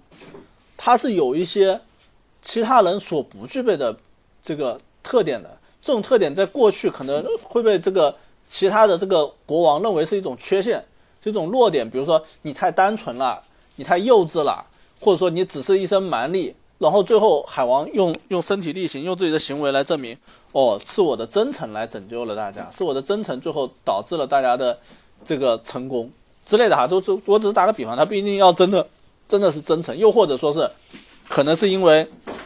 他来自人类世界的一些一些品质，让他能够在在海洋世界中脱颖而出。因为他是特殊的那个，他不是大家想象中的一个什么什么混血杂种之类的。那比如说，比如说这个他他在地面上跟他的父亲学到的一些萨摩亚的这个这个精神啊之类的文化呀。这些都让它变得特殊了，而不只是一个像第二部里面一个大大咧咧、混不吝、天天去开一些那种不合时宜的玩笑的那种那种角色。这些都是值得探索的地方，也会让主角赋予主角更多层次的一些魅力和吸引力，然后从而再作用到故事当中，然后产生的那些可看性、那些看点，然后才让这个故事变得吸引人。哎，说完这一些，我不知道你有没有一个想法，呃，感觉感受啊，就是这一部《海王》其实就画面上，特别是水里的画面，感觉比第二第一部要乱和脏很多。就是这一部电影里面做的很多浮游生物，第一部里面其实是没有的。特别是我回看的时候，我真的发现，就是每一次在第一部里面，不管是这个呃海洋领主跟其他国王开会呀。还是说，呃，海王跟弟弟的战斗啊，又或者最后大战呐，它其实场景，特别是水里的场景是相对干净的。但是第二部里面，就真的有很多东西在你的眼前飘啊飘，浮啊浮的，这是一个问题。对，所以说，其实海王第一部他最后的大战什么，又是火山色的那种那种岩浆啊什么的，反而那段戏是不太好看的。海王，我认为第一部它有一个设定，其实很有意思，就是。他把海里的很多东西都设计成了白色，这一点其实作为作为设计是很少见很少见的。就是呃，我们会看到，就是绝大多数电影里面，它一般这种比如说军人的服装，它第一它不会设计成白色，它就是呃，尤其是这种就是车水马龙的场景，有很多就是正常人生活，不是那种什么类似于那种约瑟夫科特金斯拍的那种什么遗落战境那种电影，是一个空荡的那种考察站之类的，它会设计成白色。除此之外，像这种都一般很少设计成白色的，而这部电影里面，他把它设计成了白色，而且是那种特别纯的白，嗯，然后反派当然是黑色哈，就这种这种很特别特别干净的这种这种美学风格，其实我认为是很讨喜的。但是第二部展现的确实是像你说的，展现的不多。对，第二部就是肉眼可见变得浑浊了。嗯，我我觉得可能不一定是浑浊，应该说是杂乱。它每个画面也都堆砌了太多元素，是堆砌元素这一点，我其实就想到是海里面那个有点赛博朋克风的餐厅，又是挂着灯笼一样的水母，又是对的对的，我也对我也吧？各种各样的记得这个光污染。对的，他就是那那一场戏，本来原本来说，第一部其实他对这个对这个这个这个亚特兰蒂斯的展现是有限的。本来第二部的话，我认为恰恰是一个很好的机会去去展现一下这样的世界，然后展现的也也很有限哈。嗯，不知道怎么说哈，就是说来说去，每一处都要挑出一些毛病来。是，总之不论怎么说，我觉得现在电影的票房成绩还是挺符合，嘿嘿，挺符合电影质量的。它确实不是一部挺好看的电影，甚至你可以说，我觉得在呃，特别是后扎克施耐德时期的 DC 电影宇宙里边，我觉得，嗯，刚才我其实想了一下，除了詹姆斯·古恩的新自杀小队之外，我感觉确实很少找到那种就是看过之后觉得很不错的电影。嗯，我我在想哈，就是扎克施耐德时代的电影，好像印象也不是太深刻，对我来说。哎呀，扎克施耐德至少他有一个那种，我觉得有点像是做，呃，哎，做什么来着？就第二次做卷子那种感觉的那种导剪版嘛，其实要好一点。我确实这一次我又回去看导剪的时候，我真是觉得呀，如果说当年这一个导剪版可以把它做成一个两个来小时的院线电影，在院线放的话，那绝对是呃很不同的一个超级英雄电影啊。就不同于隔壁那种，呃，相对来说色彩更加丰富、有点卡通的风格，就真的像是在讲述一个那种现代的神话故事一样，会特别的沉重，但是呢，又显得特别的有趣。如果说当年这个宇宙可以继续发展起来的话，真的，嗯，我相信也会吸引到很多粉丝啊。而到现在，我认为还是其实就是那个的问题在于哈，就是第一是他那个时候大家都更加能接受漫威的风格，这一点是大家必须得必须得意识到的。第二是我觉得，嗯，就是扎导他很难把一个故事限定在比如说两个小时以内，或者说两个半小时以内吧，然后还能保持他想要的那些东西。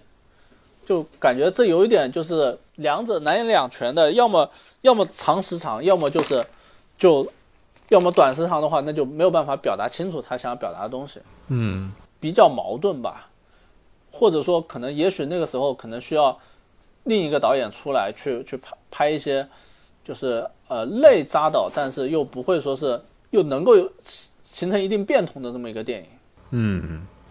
是。其实我之前一直很担心一件事儿，就是看到了《海王》，包括整个这一年的 DC 电影的票房之后，呃，不晓得往后的这个 DC 电影宇宙 DCU 会不会也受到影响。但是截止到目前，其实呃，感觉还是没有听到一些相关负面的消息，甚至还有消息说这个古恩的《和平使者》第二季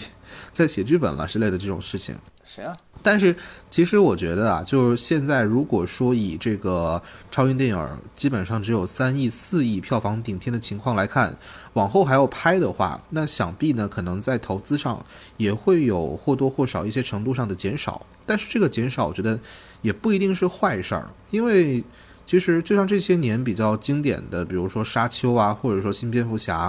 其实都是在相对少投资的情况之下拍出来的，然后在质量上呢也都是挺有保证的。不晓得在未来如果说投资啊，或者说是市场变小之后，这个故事能不能会往一个相对嗯我们更想看到的情况发展？我真的觉得前些年，就不管是迪士尼也好，或者说是呃，真的所有的这一些常规的好莱坞大厂，他们都像是挣到钱了，然后呢就开始使劲的砸，但是使劲儿砸呢，你项目管理又不跟上去，就导致拍出来的东西吧，就是看着好像挺好，但是实际上就内容上真的没有以前那样的味道。对，我觉得倒不是说成本的问题，而是时间的问题。嗯，就是现在这些电影成本倒是没有降多少，但是时间我认为是一定是收紧了，也就导致很多电影就像你说的，有有东西，但是实在是没有太多东西，而且都很敷衍那些东西。嗯，所以就是你像你刚才举的两个例子，《沙丘》和这个和什么新蝙蝠侠，《新蝙蝠侠》，对这两部电影是说白了是用心在拍的，他不是说哦，拍这个电影是为了嵌入一个宇宙，或者说我要去拍一个什么就是某个卖座系列的这个续集之类的没有，他反而是他更更想做的，尤其是新蝙蝠侠体现的很明显，就是他想做一种跟过去的割裂，他不希望再让大家想到哦，想到我这个这个以前的这个诺兰蝙蝠侠，或者说是这个 BVS 里的蝙蝠侠，又或者是。嗯，更更老以前的那个蒂姆·波顿啊之类的那种啊，基顿的基顿的蝙蝠侠，或者说这个乔治·克鲁尼的蝙蝠侠，它是一部相当新的电影。那所以说，这种尝试恰恰在于，就是它并没有第一，它没有太重的包袱；第二，它没有太重的太强的那种，哎呀，我们这个电影会不会赚不到钱？要不然我们跟这个宇宙去去连接一下吧，我们去加点这样的元素，加点那样的元素。这其实是一个。就是影视创作里面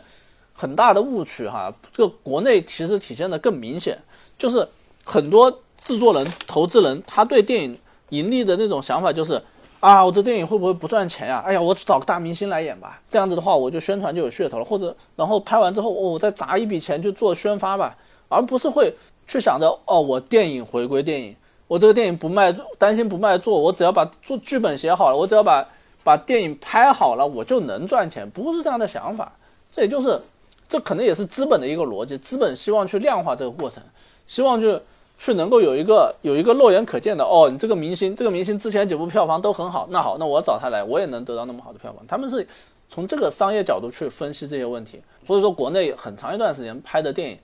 都是这类，就是一定要找几个明星来演，然后片酬又花出去了，然后可能票房还不是很好，导致了一个一个。所谓的票房毒药的产生，其实归根结底就是明星接片可能不挑不挑剧本，然后影片制片方制作的时候也不好好去打磨这些东西，而只想着只想着我我有几个明星，我去砸一些钱来在宣发上，这个就能产出了。嗯，甚至说他可能在创作上还要去缩水，哎呀，我要我要省点钱给明星片酬，省点钱去做宣发，所以说你这个剧本我可以便宜一点。那好莱坞也有一个，我感觉也有一个这样的。就是情况，尤其是比如说漫威的电影，然后甚至说包括索尼，是我认为是比较明显的，他们很努力的想要去哦，我在这个宇宙里面去去蹭一下，一定要去蹭一蹭，我尽量去。漫威现在也是，他不断的去在这个芯片里面去加很多很多宇宙的元素，尽可能的让多一点。哎哎呀，我会不会我加一个这个，我票房能多一千万？我加一个那个，我票房就又会多一千万，很有可能。但是你这个导致你这个电影的整体基准票房。降低了很多，所以像你说的，就是也许这个宇宙变得没那么有价值了，让这个投资方、制作方觉得，哎呀，咱们没必要去蹭这个宇宙热度了，这个宇宙已经没啥热度了的时候，嗯，可能他们反而能够做一些，就是相对来说更加、更加自我的一些东西。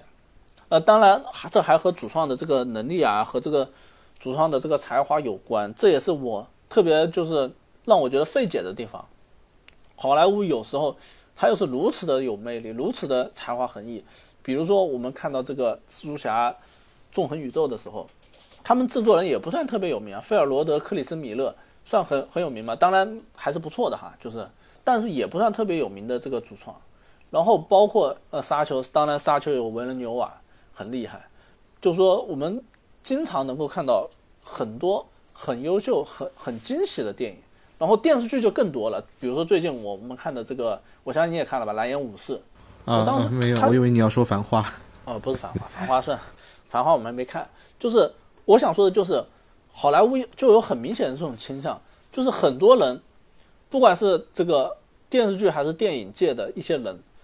他们去拍一些东西都拍得很惊喜，很不错。然后这把一个大项目丢给他的时候。会发现这个人突然一下就变得毫无才气、毫无灵性了。嗯，很多人都是这样。比如说，呃，再举个例子，当年拍那个呃《雷神二》，然后后面又拍了《终结者》的那个，之前是《权力的游戏》的这个导演，《权力的游戏》的导演是叫做艾伦泰勒吧？艾伦泰勒，人家拍《全游》拍的好好的，他好像拍还拍了这个《绝命毒师》，都是这个顶级动顶级剧集，结果跑来拍电影，拍的啥都不是。对吧？那类似的例子有很多，就甚至说，就像我们看《海王二》和《海王一》一样，就像两个不同的导演拍的一样。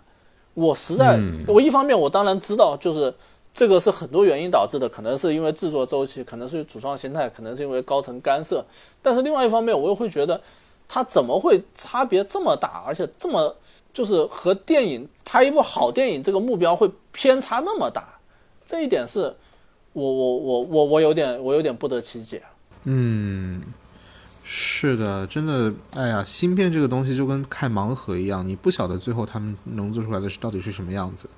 嗯，不，有时候我也会呃想，就是在他们拍这些电影的时候，会想到说最后他们要做出的是什么东西吗？因为按理来说，一部影片应该就是导演在极力的就调动各方的成员去还原自己脑海当中的一些情节和画面嘛。对啊，对啊，这按道理来说，你比如说像温子仁这样的导演，他应该不说有多多好，或者说多多惊艳，但至少说他基本上是知道一部好电影是什么样，应该是什么样，应该是知道的，对吧？那我们举个不恰当的例子，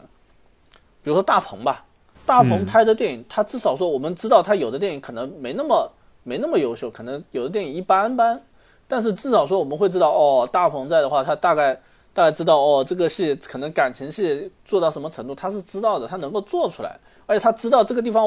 我我一定得塞一点感情下去，就算没感情，我都得凹一个高潮出来。但是《海王二》包括很多电影给我的感觉都是这种该有的东西都没有，嗯，所以呃，DC DC DC EU 以这个方式结束了，实在是让人觉得有点唏嘘。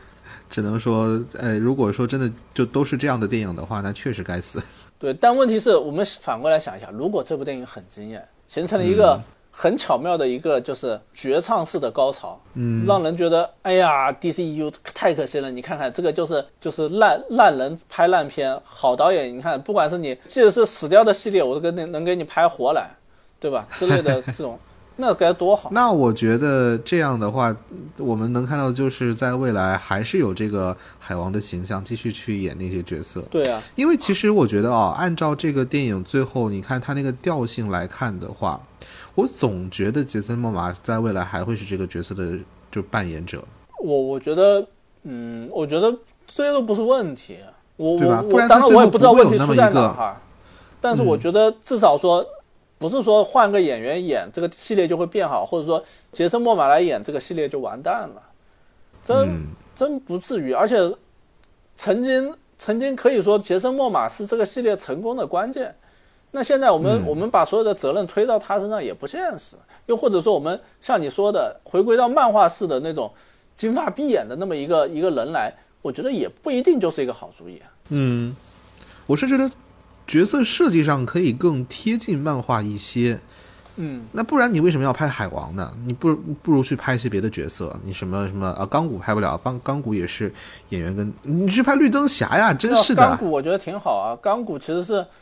是一个很特殊的类型，倒是而且这种苦大仇深的角色是很容易拍出感觉来的。拍绿灯侠那种，我反而是觉得就是需要找一个新的切入点，不像钢骨就现成的，对吧？他和父亲的关系，甚至这么敷衍的这个这个正义联盟当中，都给了不少戏份来来展现。然后包括钢骨，骨在正义联盟里面，其实我觉得还是主要是因为它是一个有色裔，所以它就在联盟里面没有火星猎人，有钢骨。行，那这个这个我觉得可以这么说哈，但是我就是说，我就是说钢骨他这个角色，他其实是有有很强的这个这个情感驱动的，他不像一些其他的角色那么，比如说这个蝙蝠侠吧，其实蝙蝠侠这个这个这套情感驱动已经被说了很多遍，已经有点烂了，但是钢骨还是有一些新意的，它可以有很多时候，比如说。它这个过程就是呃，当然正义联盟里面展现过一遍了，但是实际上如果作为个人电影的话，是一个很好的开头，就是他受了，他本来是一个非常优秀的运动员，然后他因为车祸受了重伤，不得不进行一个很可能会死掉的手术，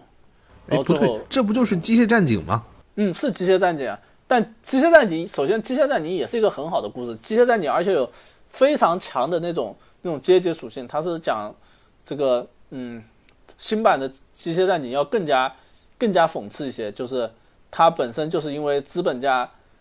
资本家的一些就是那个阴谋才导致他变残疾，然后最后他又接受了资本家的改造，然后变成一个机械战警，然后最后他再反抗这些资本家，然后消灭了他们之类。这这本身就是一个非常，光是听听这个大纲就已经觉得是一个非常有深度的故事。然后钢骨一定程度上当然没有那么深刻，但是也是一个不错的，因为就是让一个角色能够进入绝望，然后当然影片后面的叙事就是他怎么样又找回了希望的这么一个故事是很容易讲好的。你想想，如果说如果说一个系列的首部曲能够让主角陷入真正的绝境，陷入真正的绝望，再再奋起的话，这个系列往往都会成功。比如说我们换钢铁侠。钢铁侠他当年被抓进这个这个恐怖分子的洞窟的时候，其实就是这么一个绝望时刻，然后最后他奋起，让观众特别兴奋。然后还有，还有我们想一想，就是，嗯，其实这类这类英雄不是太多。你比如说我们说这个像其他的什么，呃，雷神呀、超人呐，其实都没有那么那个，包括蜘蛛侠也没有。蜘蛛侠相对来说有哈，蜘蛛侠有一个就是他他的叔叔的去世。影片只要有这样的时刻，都能够让这个故事变得变得特殊起来，而且这也就能够让观众有更强的情感动机，就是啊，他陷入绝望，我们会期待看到他怎么样怎么样奋起，而且他奋起了之后，大家会为他高兴。这我觉得，嗯，都是作为一个好故事的这个基础吧。当然，这不是唯一的路径。嗯。去年有很多奇奇怪怪、莫名其妙的一些英雄电影，可以说磨灭了很多，呃，包括我在内观众的热情和信心。但是实际上，我觉得去年还是我至少自己看到了不少啊值得一提的一些英雄故事。就比如说第二季的无敌少侠，然后又或者是呃那个游戏版的蜘蛛侠等等。就至少这个题材，我觉得还是有挖掘出一些新故事的潜力的。只不过真的是需要这一些拍电影的人好好的去想一想应该怎么做。其实你刚才说的一点，还有可能一定程度上可以解释为啊，你说就是 V 时代。哦，对 V 时代，对的。你说的这几个其实恰恰说明什么呢？就是一群野心勃勃的新人在创作一些东西。他们，嗯，他们可能过去。是这个系列的这些这些作品的受众，或者说是这些作品的爱好者，他们对这些作品是有相对来说比较完善的了解的，然后再通过他们的思考去探索出了新的思路，然后去创作这些作品。这个作品是沉浸着他对这个系列的思考和他对这个系列的热爱，然后也包括他对这个系列的反思。呃，虽然你说的这几个我好像都没看过哈，呃，但是。无敌少侠强推一下啊？哪个强？无敌少侠哦，无敌少侠是的，我我我我一直想看，没时间看。然后这个动画片儿那是第一季八集，然后感觉里面有五集男主角都被暴打，其中一集还是他爸打他。嗯，对，我我知道，我我其实一直想看，都下好了，还没来得及看。反正就是我认为，恰恰是这些就是所谓野心勃勃的新人，是很有机会来创作一些东西的。而不是像现在很多时候是找一个，是我把东西准备好了，我去找一个，要么是一个干活的导演来拍，要么是我去找了一个相对来说腕儿比较大，但是对这个系列毫无了解的导演来拍。比如说山姆雷，其实都是干活，对，也是干活。但是那这种找这种成名导演的话，往往会有一个问题，就是成名导演他的自我太强了，但是这个自我的太强又是带着很带着一定的这种优越感的。就导致他不是说，哦，我自我强，我要做一个伟大的作品，而是说我自我强，你们谁都别教我怎么做事，然后我自己爱怎么拍怎么拍。那比如说山姆雷米，或者说，嗯，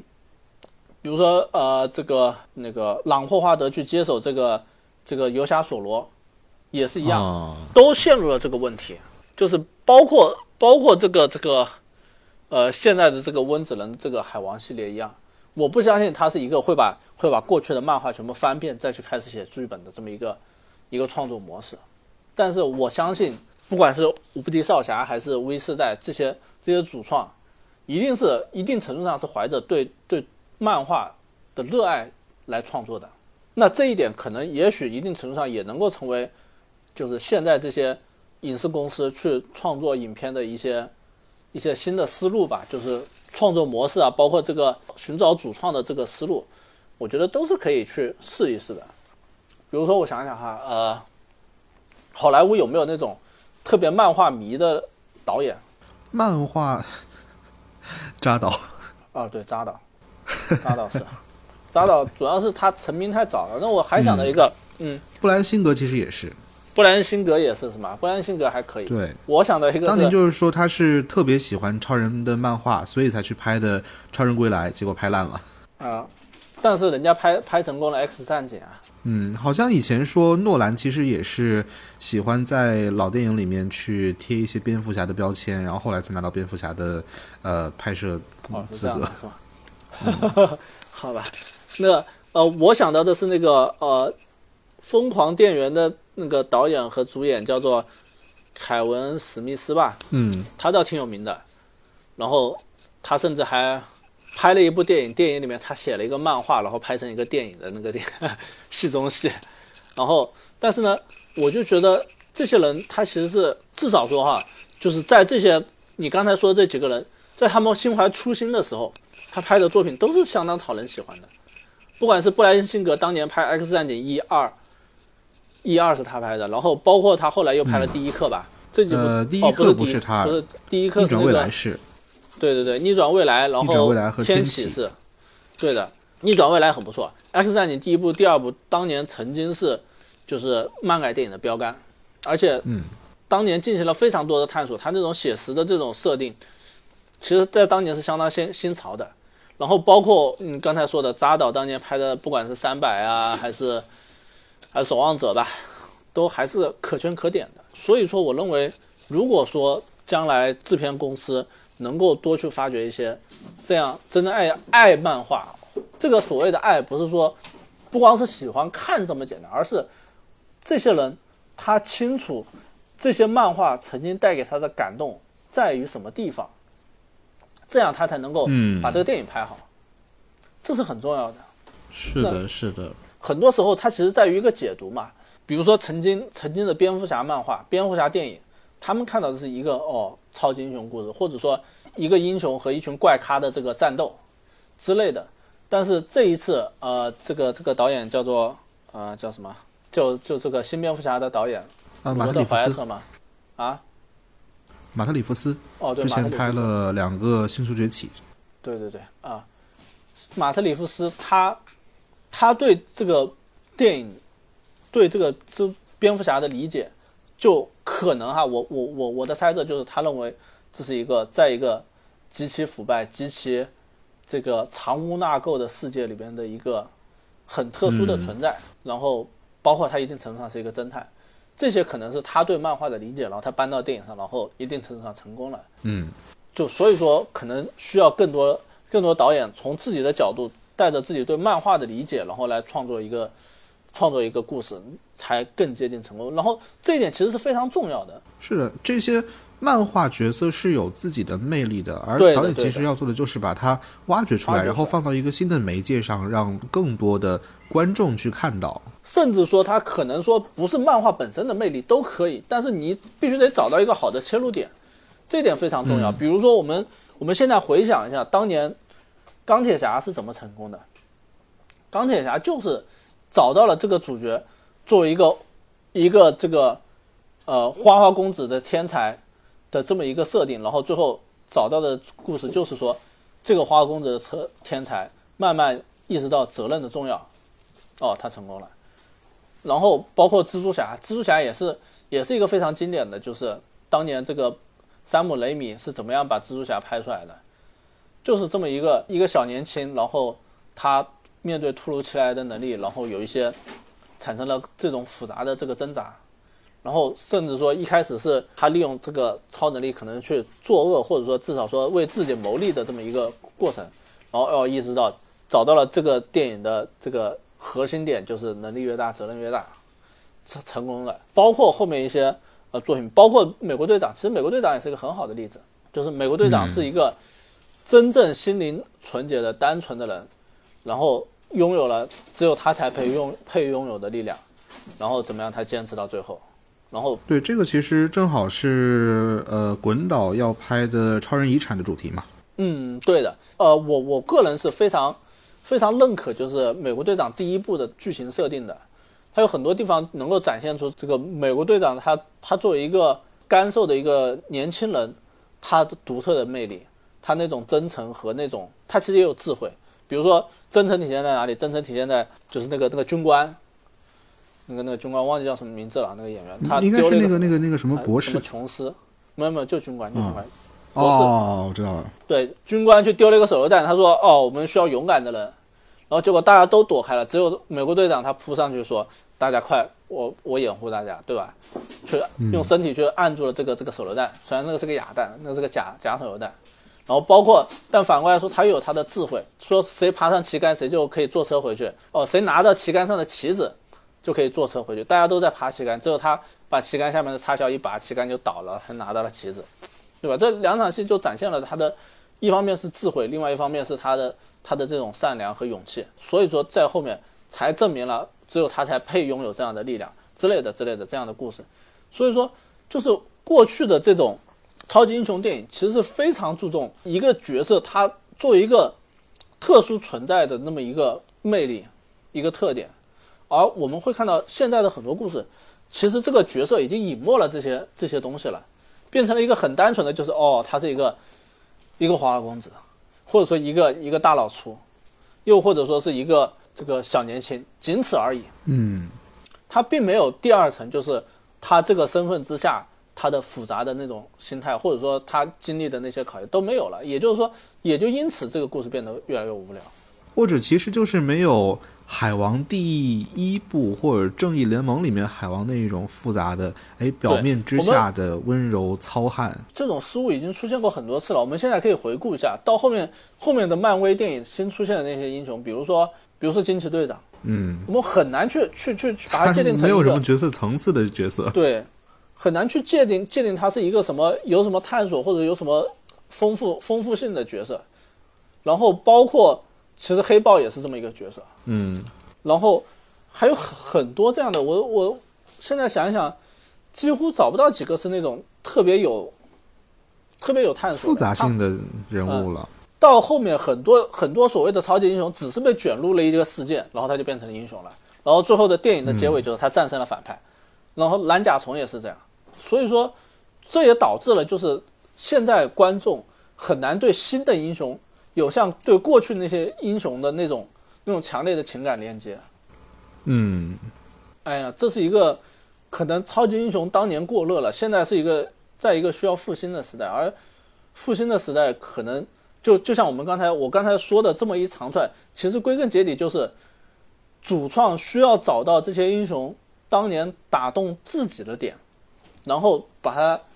移下来，才能够打动观众。如果说这些人都只是一群职业导演，而不是一个漫画迷，那他们的认识可能第一很肤浅，第二就是他可能他不光认识肤浅，他可能演绎的也很肤浅，就形成了现在这种这种情况，就所有的故事都只是在讲故事，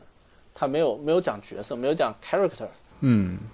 对，因为漫画哦不应该说是超英电影，其实确实角色才是。关键现在可能不管更多的变成了事件，对你不管故事拍的怎么样，一定要让角色是一个讨喜的人物，然后让人喜欢他。对，但现在所以说很多时候，现在的很多电影变成了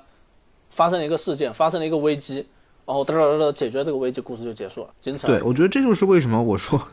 觉得《惊队二》里面的惊奇女士会觉得有趣，至少她虽然说角色比较单一，但是人物的设定上是那个开朗的一个。呃，什么？你看了那个剧集？我是从剧集看下来的。我觉得剧集两分，其中一分要给那个演员嘛，选角嘛。嗯。然后另外一个也是，就是啊，洛基的电视剧里面也是，你会看到这个角色陆续的成长和他的复杂性。对的，对的，对的。嗯。也许可能现在需要这个电视剧方面的这个人才和创作者来反哺电影了。嗯，但是这个也不好说，因为你一提电电视剧呢，我又想到今天看到的这个，呃，迪士尼版的夜魔侠嘛，不是有新消息吗？嗯，是的，夜魔侠一遍重生。嗯，但至少他还愿意重生，他不是他还愿意重，他还愿意这个推翻重重改重写，这一点比之前这个直接摆烂的那个状态，因为我们都知道哈，就是夜魔侠系列的一开始的这个。重生的思路是，要要跟前前作跟网飞版尽可能的脱离关系。我们看到，比如说那个之前的 Foggy 啊，还有那个那个女角色，都、都不准备加入这个存在于新的这个重生系列里面了。甚至有人说要开头写死嘛。对，这两个角色其实是是默多克、夜魔侠本身的这个力量来源。如果说这两个可以说删掉了，夜魔侠就不是夜魔侠了。这也许在在电影的某个，不管是哦这个剧集可能最后一季的时候让这角色死掉有可能，但是如果说你从一开始就让这两个角色没有了的话，那真的夜魔侠本身这个整个整个形象的这种气质就会就完全变了，就好像啊，配角很重要啊。他可能就变成惩罚者了，对吧？如果说让他失去了这两个这么重要的人物的话，所以就是呃，漫威现在愿意把他找回来，一定程度上也也说明他意识到了这个这个角色他到底他到底这个核心在哪儿？这个角色他到底到底是靠哪个才立立得住的？所以我觉得这是一个好消息啊，这是算是漫威这个痛定思痛的表现吧，也许。嗯希望如此吧。在过了 二零二四这一年以后，我们又要说到呃回声，回声实在是、我还没看哈，我我不准备看。哦，回声啊，回声是这样，我觉得前面还可以，但是基本上它还是一个很平庸的漫威剧。对就是他想要去做一些突破，但是呢，又没有办法突破 MCU 的那种桎梏。然后最后呢，它依然是一个可能前面两集会给你因为一些分级上的不同带来经验，但是最后在结尾上，你又会发现它就是一个投资过度，然后拍出来为了引导出下面一个东西而呃牺牲自己故事的一个 电视剧。对，所以我很担心到时候夜魔侠也会成为一个这样的故事。嗯，哎，所以算祝他们好运吧。这夜魔侠之前不是在女浩克里面出来过吗？就是一对邪星吧。已经已经是非常的，就是我相信夜魔侠的粉丝不会太喜欢。对呀、特别是以前看网飞版出来的朋友们，对的，所以希望、哎，祝他们好运，祝他们好运。只能说祝他们好运。但是你哎，真的你要这样说呢，他痛定思痛吧，又没有，因为今没有年的完全痛。听说又是一个那种英雄无归式的套路。你说死侍三是吗？对，呃，很有可能，很有可能。但是，嗯嗯死侍三》又是一部很明显的这个演员主导的电影，所以很难说。而且导演是肖恩·利维，肖恩·利维是一个不错的导演，但我认为他不一定对漫画有那么大兴趣。我是觉得看过他的那个叫什么呃《铁甲钢控玩家》拳跟啊《铁甲钢拳》也是他的吗。对，我是说看了《失控玩家》跟《亚当计划》之后，就感觉这个导演好像没什么东西。他以以肖恩·利维以前是拍喜剧片的，如果没有记错的话，嗯在就是在这个《铁甲钢拳》之前，他好像是拍拍拍拍了很多喜剧片，好像如果没记错的话，好像新版粉红是吧？我不太记得了，反正他就拍了不少喜剧片。然后所以说，就是这么一个导演呢，他来拍这个超英电影不一定完全合适，但是说句实话，我觉得他也不算最差的那类导演哈。毕竟这个《死侍三》是这个二零二四年度最受期待的电影第一名，对吧？那也许说不定他真能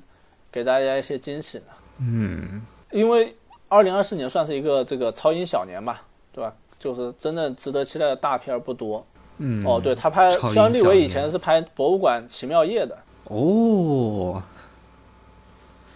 博物馆奇妙夜，哎，但也是博物馆奇妙夜。其实我觉得点子主要就是前两部好看。对啊，哦，还有《约会之夜》也是他拍的，嗯，《粉红豹》啊，对，哦不对，《粉红豹》是制片人，不对，我看哈，《奇妙夜》《粉红豹》哎，第一部是他拍的，就是那个新新版的《粉红豹》。反正总而言之，他算是一个以前也算是一个这个这 个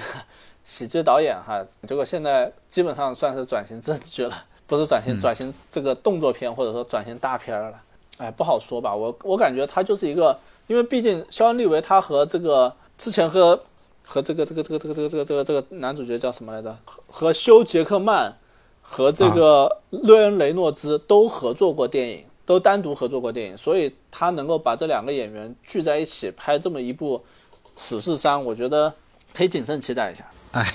谨慎期待，谨慎期待。而且死侍是一个算相对特殊的角色嘛，他不是他的存在并不是并不是刻意要和这个呃漫威宇宙形成多大的这个联系，然后他很可能他就是这部电影里面的这种这种大杂烩式的这个英雄英雄这个付出，或者说英雄的这个出现。很可能是一种整活性质的。如果是整活性质的，我反而还更期待一些。嗯，它更多其实是为了复盘之前的两个 X 战警宇宙。嗯，对，我觉得如果说它是一个整活性质的，它比如说，因为史诗这个这个角色就是很有很有特点的嘛。如果说它只是以一种某种特殊的一种。可能更加滑稽、更加有趣的方式把这些人整合起来，而不是简简单单就是啊，我们遇到一个超级厉害的敌人，我们我们我们需要把到这个宇宙来找你几个人，到那个宇宙来找你几个人，然后凑到一起来打一架的话，那倒倒是比较让人失望。所以看看吧，看能玩出什么花来吧。这毕竟第第三部和前两部差别也是非常大的。嗯，好。我觉得还是呃时间关系吧，我们今天这个超级英雄就聊到这里，看一看二零二四年这个题材会不会有什么新的变化和呃新的惊喜。总之不要像过去这个随着漫威的